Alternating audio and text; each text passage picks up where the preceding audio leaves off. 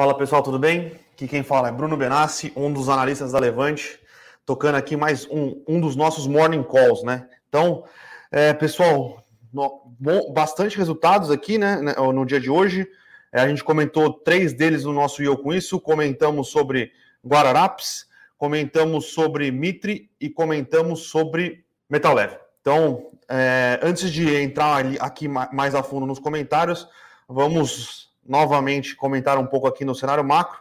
O cenário macro aqui, desde semana passada, é, não mudou muita coisa. Continuamos aí discutindo no mundo o que o, o, qual vai ser o comunicado que o Banco Central Americano vai dar em relação é, ao aumento das curvas de juros de longo prazo nos Estados Unidos e é, se ele está preocupado ou não com a inflação ou se ele ainda acredita que é necessário mais estímulo monetário para conseguir alcançar o plano emprego.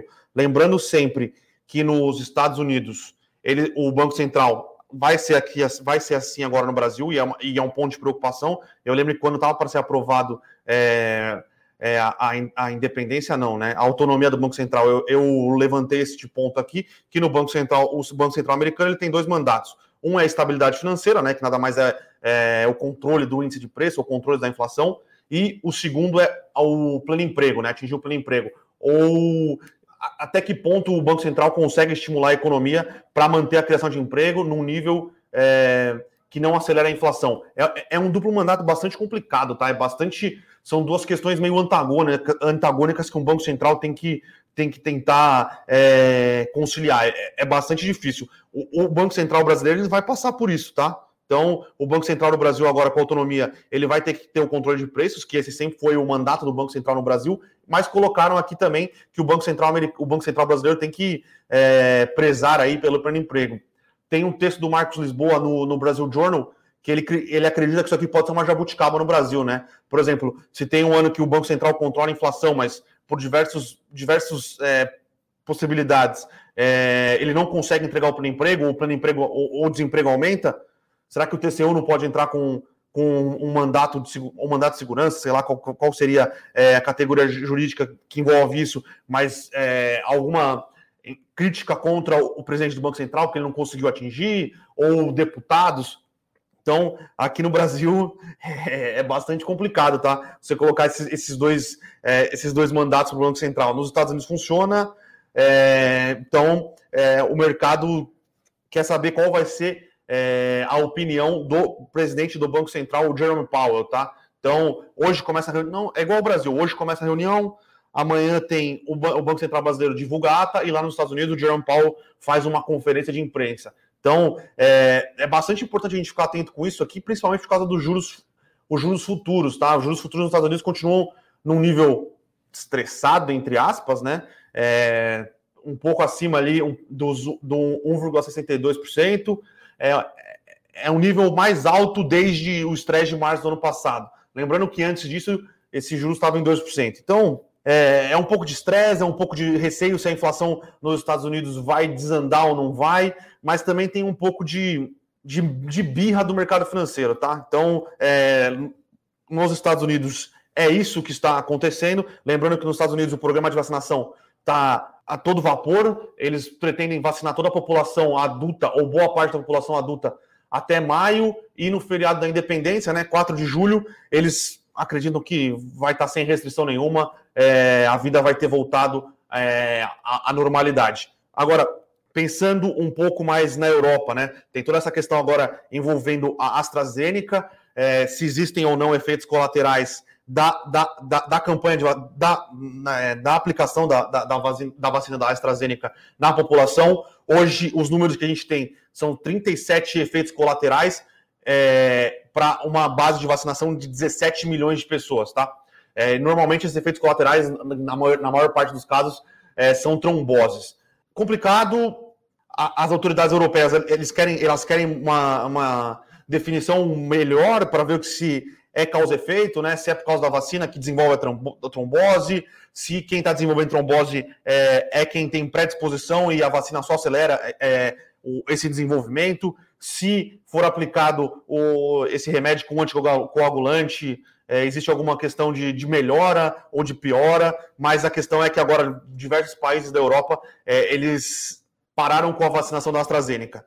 É, no lado positivo, se é que a gente tem um lado positivo disso, é, as próximas os, os, próximos carregamentos, né, as entregas de vacina na Europa são principalmente da Pfizer, da Moderna e da Johnson Johnson. Então, pode ter uma, uma pausa agora, por causa de tudo isso envolvendo a vacina da AstraZeneca, mas os próximos carregamentos aí é, de vacinas que vão ser entregues na Europa são vacinas das outras três, é, três maiores produtoras aí, né, tirando as chinesas. Então, é, atrapalha um pouco de movimento é, de curto prazo aí, né, de, na, na, na, na, campanha de vacinação. Lembrando que na Europa, tirando o Reino Unido, tá, a, a campanha de vacinação era bem fraca, era bem ruim, Itália, França, Alemanha. É, então, é, é, um pouquinho a mais aí de, de, de demora em voltar é, na, à normalidade na Europa. Lembrando que algumas, algum, alguns países estão é, aventando a possibilidade de voltar com lockdowns. A Itália já voltou com alguns lockdowns, então a gente percebe que sem vacinação em massa e com velocidade, é, realmente é bastante difícil. Aí você diminuir a propagação, do vírus, você consegue é, reduzir a contaminação é, para evitar qualquer problema de falta de leitos, mas realmente parece que não você, a gente não consegue conter o vírus aí, ele sempre vai acabar voltando ou se mutando. Então, é, é isso que está acontecendo na Europa. E Agora, uma tese que a gente começa a discutir aqui, eu, o pessoal da análise, é se realmente aquele call de dólar fraco para este ano é, faz sentido ou não. O, lembrando que o PIB dos Estados Unidos estão tá, tá, tendo, tendo várias revisões para cima, os bancos lá fora já estão falando que o PIB dos Estados Unidos vai crescer 7,5%, a Europa ela não consegue fazer um rollout ela não consegue aumentar a campanha de vacinação, então o diferencial de crescimento dos Estados Unidos para a Europa e o diferencial de crescimento dos Estados Unidos para o resto do mundo, tirando China, é, parece que os Estados Unidos vão continuar crescendo bem mais do que o resto do mundo, né? E, e isso é um dos fatores que auxiliam a um dólar forte, tá? Então a nossa, a nossa dúvida aqui é, é basicamente se a impressão de, de papel moeda, a inflação, o, tudo que gera esses novos pacotes de estímulo vão ser suficientemente fortes para a gente para conseguir offsetar, né, para conseguir netar este, este forte crescimento dos Estados Unidos. Então é uma, uma nova questão que a gente está tendo aqui na análise. Realmente não não não está fácil cravar grandes tendências globais aí, tá? A gente acreditava que ia ter é, um dólar fraco esse ano. A gente já começa a dar uma questionada é, e agora a gente ainda acredita que o dólar no nível que está fraco ou baixo é, não vai impactar no ciclo de commodities, tá? O ciclo de commodities vai ter vida própria, é, muito provavelmente porque os Estados Unidos vão ser um dos grandes consumidores de commodities no mundo.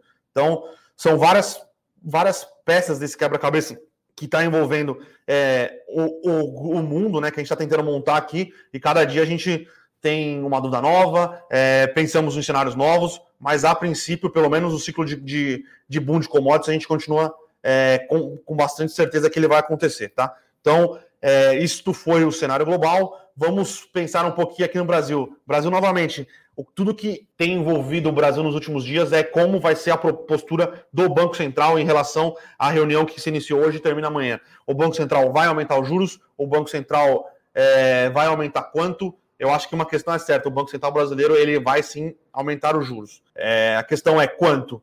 O mercado tem, tem, pressionou bastante. Semana passada, é, as probabilidades que estavam embutidas nas curvas de, de, de DI eram de mais 60% para os, os 0,5%, né? Para meio por cento. É, mas ontem teve um estresse bastante forte aqui na ponta curta e se precifica, acho que com 90% de, de, de certeza ou de probabilidade, um aumento de 0,75%. É uma questão difícil. É, eu não queria estar sentado no lugar do Banco Central hoje, tá? É uma decisão, uma decisão tomada, é, a, a, a, tomada de decisão é bastante difícil, lembrando que a gente tem ainda bastante ociosidade na economia, a gente tem um aumento aí das restrições devido, devido é, é, à evolução do, do coronavírus, é, mas a inflação parece que está realmente voltando e voltando com força. Então, é uma decisão difícil do Banco Central, a gente ainda acha que o Banco Central ele vai vir com, com meio por cento de, de de elevação da taxa de juros, com, mas com um comunicado mais, é, mais fiscalista ali, né? Mais, mais preocupado com, com a inflação. É, se não vir, se vir com 0,25 ou se vir com meio com um comunicado mais ah, ainda, ainda não temos certeza do que vai acontecer, a atividade está muito fraca.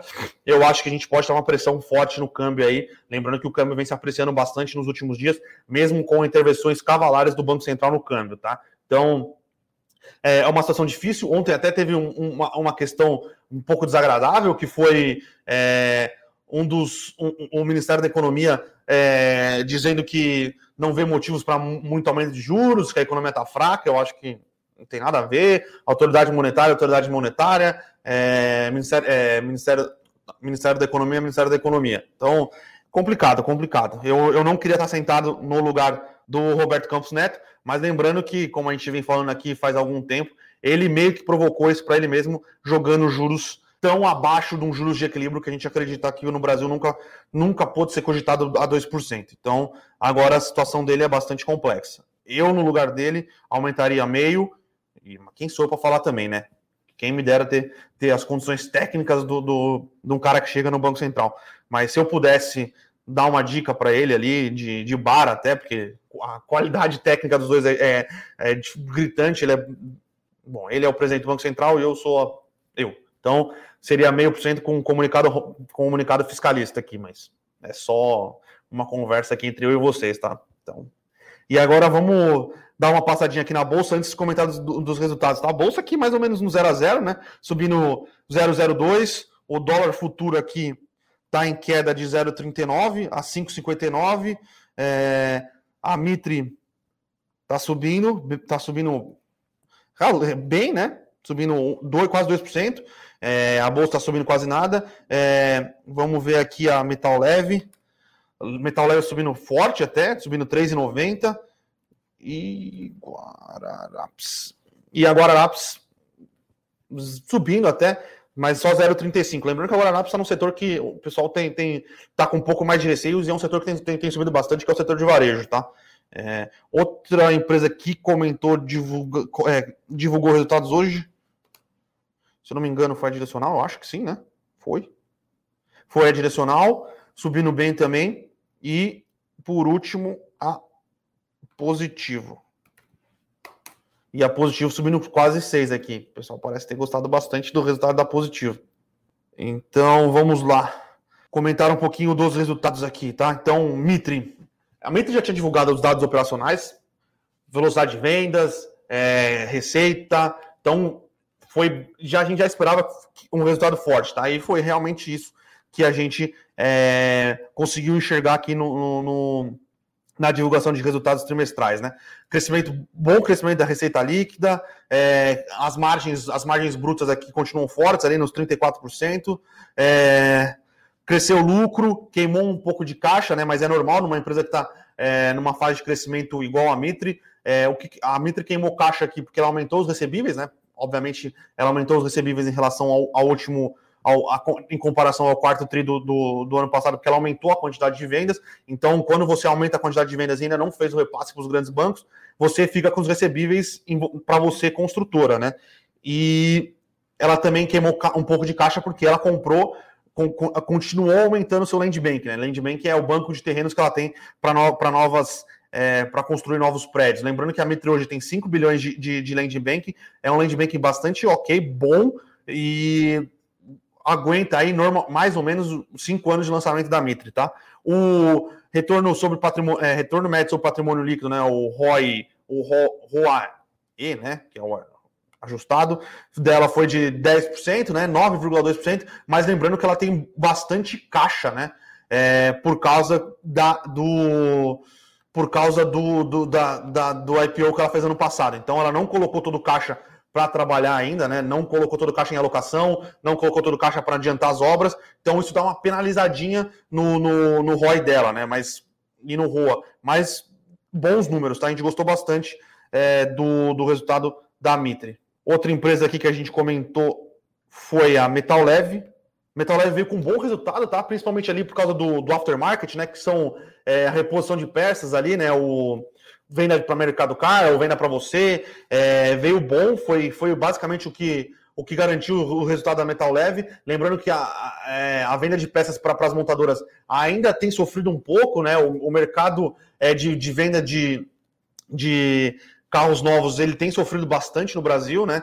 É, mas em, em, linhas gerais o resultado da Metal Leve ele veio bom, impactado um pouco por causa de câmbio, por causa de exportações, mas boa parte aí do, do dos números apresentados vieram bons por causa é, desse aumento aí de, de, de, de, receita na linha de aftermarket, né, que é a reposição de peças. Então, e principalmente para o mercado doméstico, tá?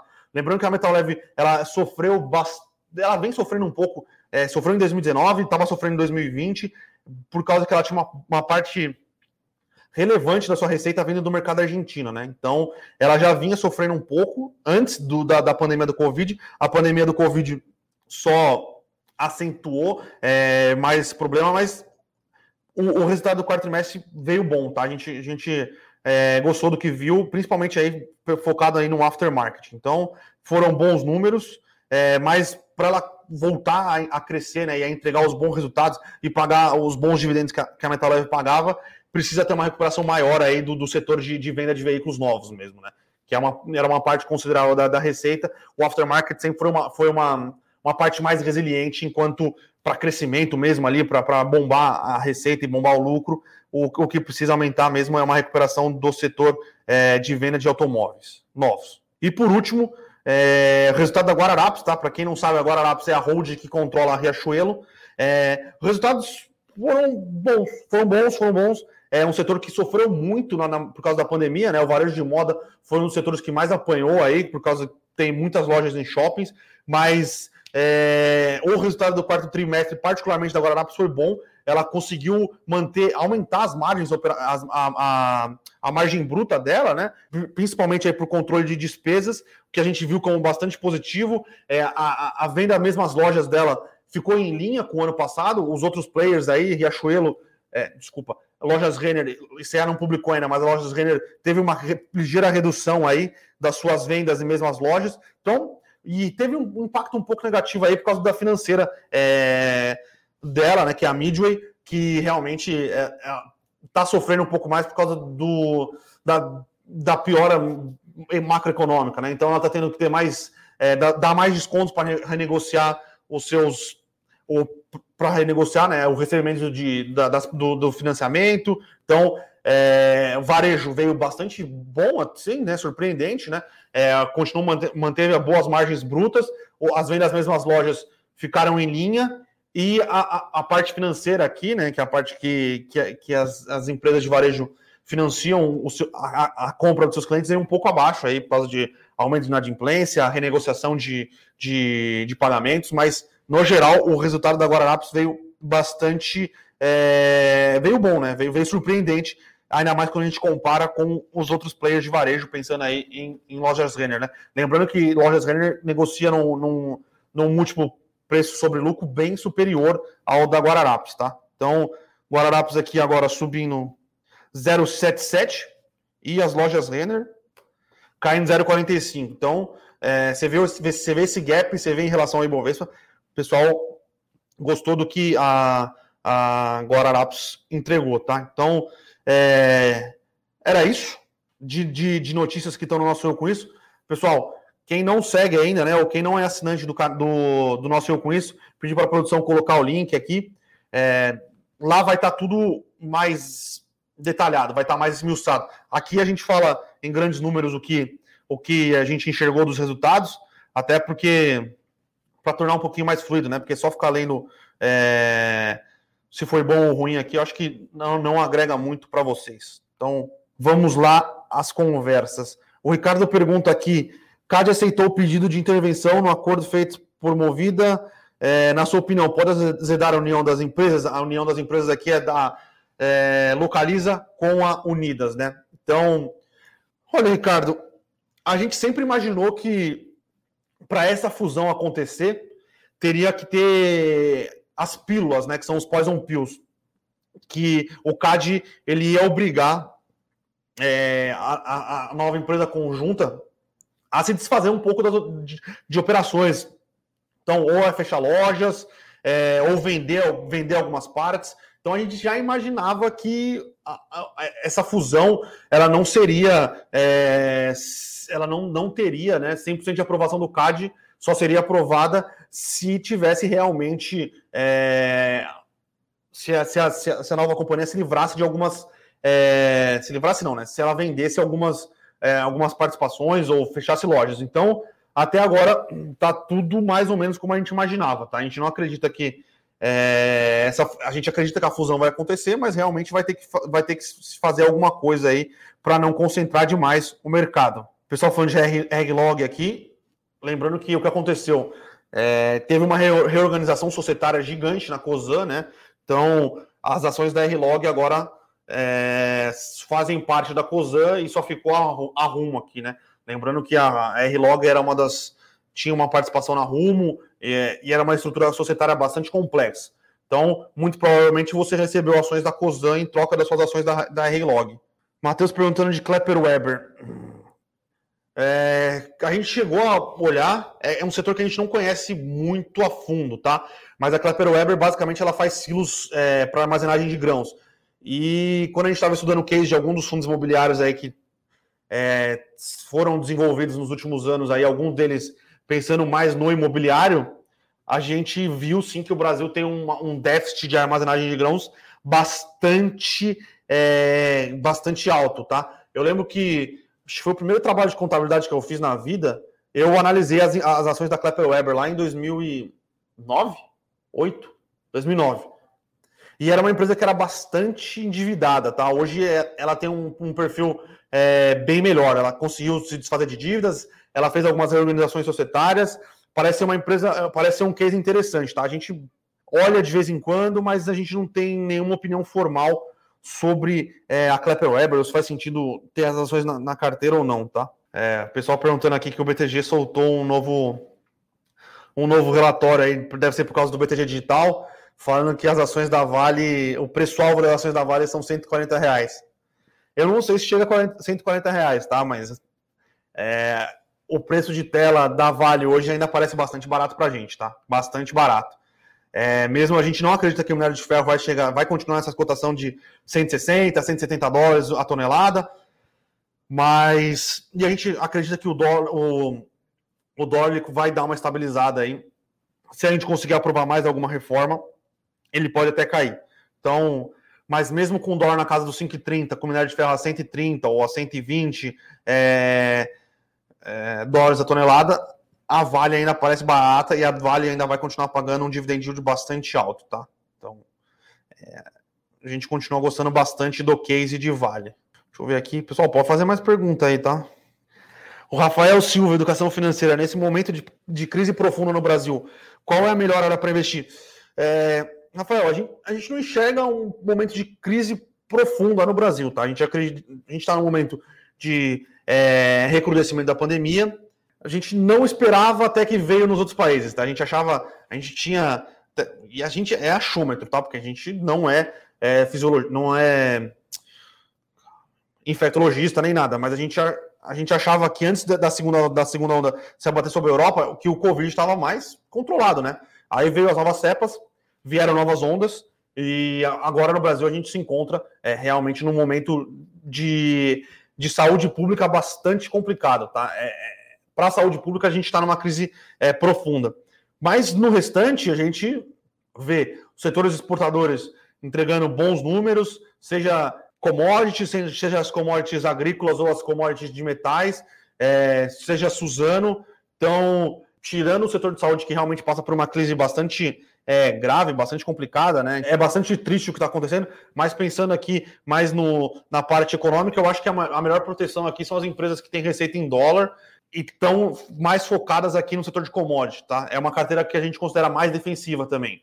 Então, seriam as empresas de commodities, não qualquer uma das commodities, mas commodities metálicas e proteína animal, até porque está com é, suspeitas de novos surtos de febre suína africana na, é, na China. Então, é, a gente acredita que seja um setor mais defensivo, tá? Então, tem aparecido boas oportunidades. Adilson, a gente gostou do resultado de Metal Leve, tá? Veio bom, veio bom. Uma empresa que, que apresentou é... que apresentou não, não apanhou tanto quanto a gente imaginava que ia apanhar, tá? Principalmente porque o setor é, de automóveis ele sofreu bastante, principalmente no segundo trimestre, tá? Depois veio uma recuperação, mas o destaque positivo aqui que a gente viu de metal leve foi o setor de, de peças de reposição, tá? Que é o setor, bastante focado no mercado interno. Matheus pergunta aqui qual, com o novo ciclo da, de alta da Selic, qual seria o melhor tes, é, título do tesouro para investidor pessoa física? É uma questão complicada, tá, Matheus? É, a gente não sabe como vai ser o comentário do. como vai ser o tom do comentário do Copom hoje. É, isso pode atrapalhar um pouco a precificação, principalmente dos títulos pré-fixados, né? Seja os pré-fixados que têm uma, é, um, um, um pós-atrelado, né? Seria o IPCA a, a, e, a, e a LTN. É, então, eu esperaria o comunicado do Copom. Tá? Ter prêmio em em algumas, é, em algumas em, alguns títulos que estão sendo ofertados pelo, pelo, é, pelo Tesouro. Mas eu teria um pouquinho de cautela em alocar agora, tá? Dependendo da sinalização, da sinalização do Banco Central, a gente pode ver um estresse maior nas, nas, curvas, nas curvas de juros futuros e, e também nas NTNBs, tá? Então, é, eu esperaria uma decisão do Banco Central para aumentar a posição nessas partes que tem, que tem um, um, um uma parte pré-fixada atrelada a eles, tá? E mais ah, é. como a gente acha que os juros vai aumentar, e a gente tem quase certeza que os juros vai aumentar, o rendimento da, da, da, do Tesouro Selic pós-fixado vai aumentar também, tá? Então, o JP Farias aqui pergunta o que a gente acha de Santos Brasil. A gente gosta do Santos Brasil, tá? É, é, é um dos cases que a gente. É, é, é uma recomendação aberta da Levante, né? É, da carteira do Eduardo Guimarães das Small Caps. A gente gosta do case, a gente acha que é uma empresa que é, é bastante eficiente na exploração, principalmente do Porto de Santos, né? Ela está bastante capitalizada é, depois do follow-on que ela fez aí no segundo semestre do ano passado, e ela disse, ela disse né, e, e tem é, bastante. É, ela vai estar bastante ativa nos leilões de, de, de portos ou de, de oportunidades no setor portuário que, que, que vão aparecer agora, no, muito provavelmente no, no segundo trimestre para frente, tá? E ela disse que ela está olhando sim a questão de, de M&As, né? Ela pode comprar outras operadoras portuárias ou é, comprar alguma coisa para evoluir na, na, questão de logística, né? Lembrando que a Santos Brasil tem um, um braço de logística, ela tem alguns galpões, ela tem é, alguns caminhões, então ela pode acelerar esse braço de logística porta a porta que ela diz, né? Comprando algumas empresas. Então ela está olhando tanto projetos do zero, né? Os greenfields, como aquisição já de, de empresas ou de outros é, outros projetos portuários aí de outras empresas. Então a gente gosta do case. Lembrando que este mês aqui tem um, muito provavelmente vai ser destravado nos triggers aí de curto prazo da Santos Brasil, que é a renegociação do contrato que de, de prestação de serviço que ela tem com a Maersk. Né? A Maersk é uma das maiores é, uma das maiores transportadoras de, de containers aí de, do mundo, né? E ela tem um contrato que vence agora no dia 31 de março. O contrato da, que ela tem com o Santos Brasil é em preços bem abaixo do que são do spot, né? Do que é praticado hoje no mercado. E lembrando que no Porto Santos não tem. Como é que eu vou falar? Não tem.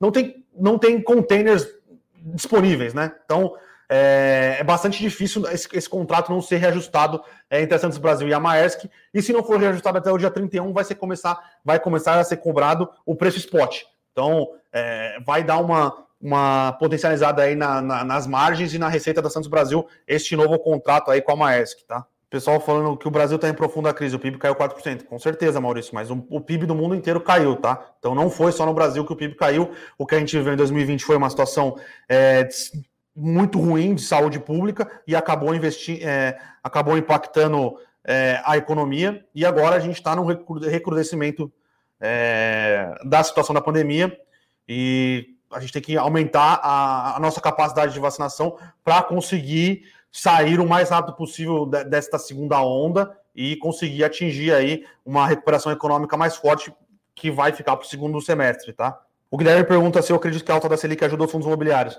Tem alguns fundos de papel, tá? É, que tem uma, uma, parte da sua carteira atrelada ao CDI. Então, estes fundos de papel que são atrelados ao CDI, eles vão aumentar sua distribuição de dividendos conforme o CDI, conforme o CDI aumente, né? Lembrando que tem fundos que têm títulos IPCA+, tem fundos que são CDI+, é, muito poucos fundos hoje têm CDI, percentual de CDI, e se ele tem, eles fazem é, algum swap. Então, esta, estes fundos que hoje têm um CDI, estão mais CDI eles provavelmente vão conseguir aumentar a distribuição de dividendos aí, porque o CDI vai aumentar.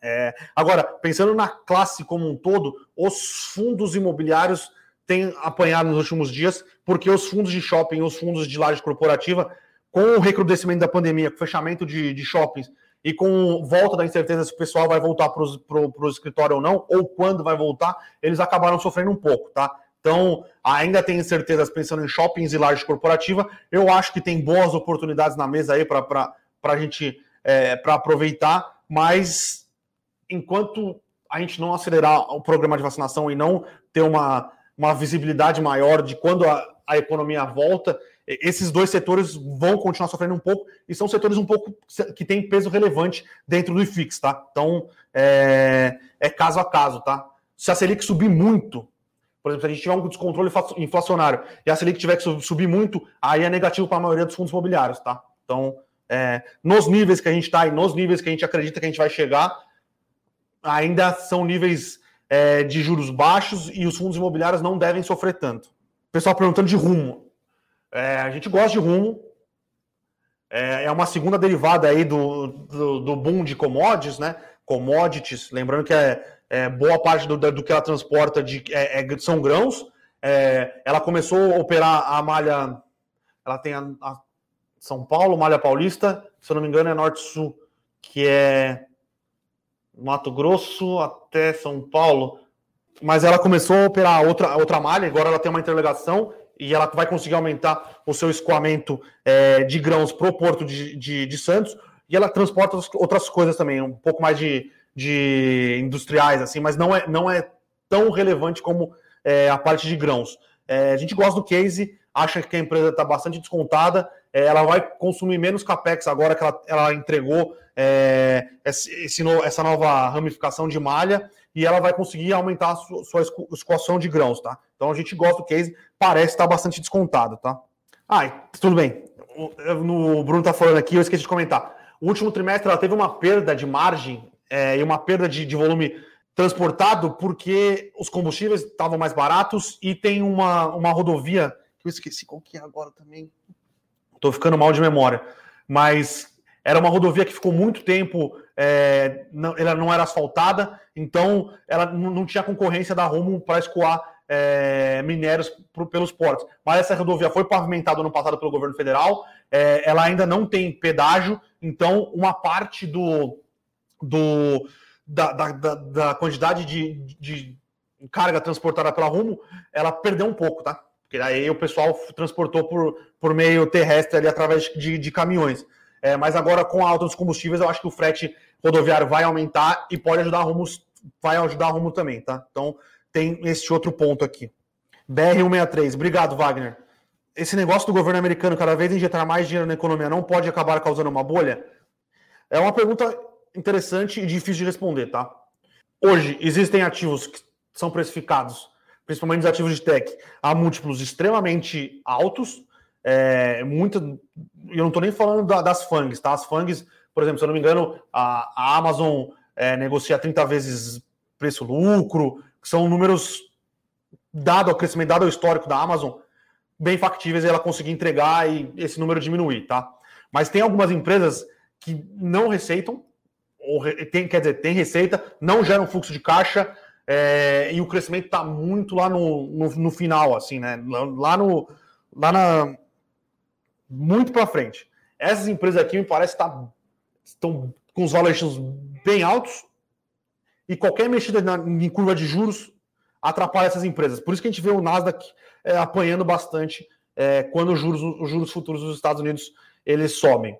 Então, eu acredito que tem alguns ativos que são precificados bem altos, mas, por exemplo, os ativos de valor, é, eles estão em valuations que a gente acredita que tem bastante potencial para aumentar ainda, entendeu? Então, eu acho difícil cravar que tem uma bolha no mercado, em 100% do mercado, mas tem algumas coisas que estão caras e a gente ainda enxerga algumas coisas baratas. Por exemplo, o múltiplo da, das empresas de commodities estão baixos. Vale negocia baixo, a Glencore negocia baixo, a BHP negocia baixo, a Rio Tinto negocia baixo. É, tem algumas coisas é, no setor de malls continua negociando abaixo. As coisas que eram é, que são geradoras de fluxo de caixa e pagadoras de dividendos, elas perderam atratividade para essas, essas empresas de, de alto crescimento aqui, que são tecnológicas. Então, acho que tem um descompasso. Isso aqui, obviamente, está barato, isso aqui tem muita coisa cara. Então, tá complicado, entendeu? Não é, não é uma pergunta é, simples de te responder. André Medeiros pergunta: o investidor deve zerar sua posição em fundos para ir concentrar em fundos IMAB longo e curto? Se a gente tiver um descontrole inflacionário, tá, André? Lembrando que o, o IMAB ele tem uma parte que é o juros que a gente paga semestral, que também é pré-fixada, tá? Então, o pré só tem o pré-fixado, que seriam as letras do Tesouro Nacional, a LTN, e mas o, o IMAB também tem uma parte pré-fixada, tá? Então, no momento, eu não tomaria nenhuma decisão. Eu esperaria para ver qual vai ser o comunicado do Banco Central, como a gente vai é, e como o mercado vai é, reagir. A não ser se você comprou esse pré essas LTNs há 3, 4 anos atrás, quando era 6, 7, 8%, aí eu acho que faz sentido você é, você diminuir sua exposição a esse, a, nesse segmento, tá? Mas se for algo que você comprou faz pouco tempo, é, eu acho que ainda não vale a pena, não. Então, o Vinícius está falando, o que dá medo de investir lá fora é que a bolsa lá não para de subir há mais de 10 anos. Eu não posso falar o, o que você, como você terminou sua frase aqui, mas é, lembrando que se você tirar o desempenho da, da, das ações de tecnologia da S&P e pegar a bolsa americana ex-FANGs, né, ex essas ações de crescimento, a bolsa americana não subiu muito, tá? O que subiu foram as ações de tecnologia. Então, a gente acredita que ainda tem boas oportunidades lá fora. Não tão focadas nas ações de tecnologia, mas mais focadas nas ações de valor. E lembrando que, quando a gente fala investir lá fora, não é só investir nos Estados Unidos, tá? Então a gente diversifica a carteira, é, dá para comprar ETF de Ásia, dá para comprar ETF de Europa, dá para comprar ETF de ações de valor nos Estados Unidos. Então, é uma boa ideia dar uma, uma boa diversificada, tá? José, tá, tem algum setor que se beneficia com a alta dos juros? Se beneficia com a alta dos juros? Eu acho que seguradoras, as seguradoras elas têm, um, elas têm uma boa parte de caixa, né? Que ficam alocados é, em reservas técnicas, que ficam em, em, na SUSEP, e boa parte dessas SUSEP são, são é, em, em fundos com baixo risco creditício, que normalmente são remunerados a CDI. Então, vai aumentar a rentabilidade do caixa das, das seguradoras, né? Então, isso vai aumentar o, é, o resultado financeiro das seguradoras e muito provavelmente vai aumentar o resultado das, das, seguradoras como um todo. Bancos também um pouco, tá? Então, eu acho que os que mais se beneficiam aqui, fazendo um, um brainstorm rápido, é seguradoras e bancos. O Márcio pergunta da, da Xpart, né, que é, a, que é a cisão que o Itaú quer fazer das ações da XP para quem é acionista do YouTube.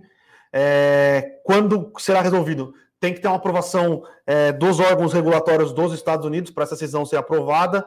É, tá desenrolando, tá? Tá desenrolando. Eu acho que o, uma, uma das projeções de prazo, se eu não me engano, é no final de março. É, e aí, qual é melhor tá? Onde é melhor você tá? Se você quiser ter ações diretamente da XP, você tem que estar no Itaú. Porque aí você vai receber as ações da XP. É, não sabemos ainda. A XP deu a entender que ela vai é, evoluir é, para ter B10 no Brasil para vocês poderem escolher se você vai, vai ter as ações da XP nas Nasdaq ou aqui no seu broker, né, na, na sua corretora. É, e se você não quiser ter essas ações, quiser, você fica na Itaúsa. Lembrando que a Itaúsa vai receber isso e depois ela pode se desfazer, se desfazer e usar esses recursos é, para aumentar a distribuição de dividendos é, ou para aumentar a participação em outros ativos relevantes que ela queira aumentar. Lembrando que a Itaúsa é, ela pretende diversificar o número de empresas investidas, tá? Então, ela pode se livrar de uma parte, se livrar é, uma, é feio, né? Ela pode vender é, uma parte da participação que ela vai receber na XP e aumentar a participação em outros ativos. O Alexandre Cucci pergunta se eu indico um bom livro sobre investimentos em FI. Então, Alexandre, eu vou ficar te devendo essa resposta, porque tudo que eu aprendi difícil foi estudando o mercado, é, lendo legislação, fazendo curso. Para quem não sabe, eu fiz um curso até, eu fiz um MBA em Direito de Mercado de Capitais Financeiro. Lá eu aprendi um pouco mais de, de leis, de regulação. É, mas eu vou dar uma pesquisada aqui, ver se tem algum bom livro para indicar para quem quer começar a aprender eu fiz ou alguma coisa nesse sentido. Eu vou dar uma, dar uma olhada aqui e te respondo depois. Bom, pessoal, acho que hoje vamos ficar por aqui, já está dando 50 minutos. Eu tenho uma live agora, live para os assinantes do Investidor Global, né? Vou fazer, vai participar e o Fernandão, para a gente explicar qual foi a, a, a, as alterações que a gente fez na carteira do Investidor Global, a, nova carteira que a gente é, propôs para vocês, né? Que é uma carteira um pouco mais. É, um pouco mais voltada para tendências globais, né? Não tão voltadas no valuation ali das ações mesmo. É, então, eu e o Fernando vamos participar dessa live aqui daqui a pouco. Então, eu preciso ir tomar uma água, é, dar uma estudadinha um pouquinho melhor aqui para não falar nenhuma besteira na live. É, se você é investidor, se você é assinante do Investidor Global, entra na live hoje que vai ser um bate-papo bastante é, proveitoso comigo com o Fernandão. Então, é isso então, pessoal. Obrigado pela participação de todos e até quinta-feira. Amanhã é dia de Eduardo Guimarães aqui.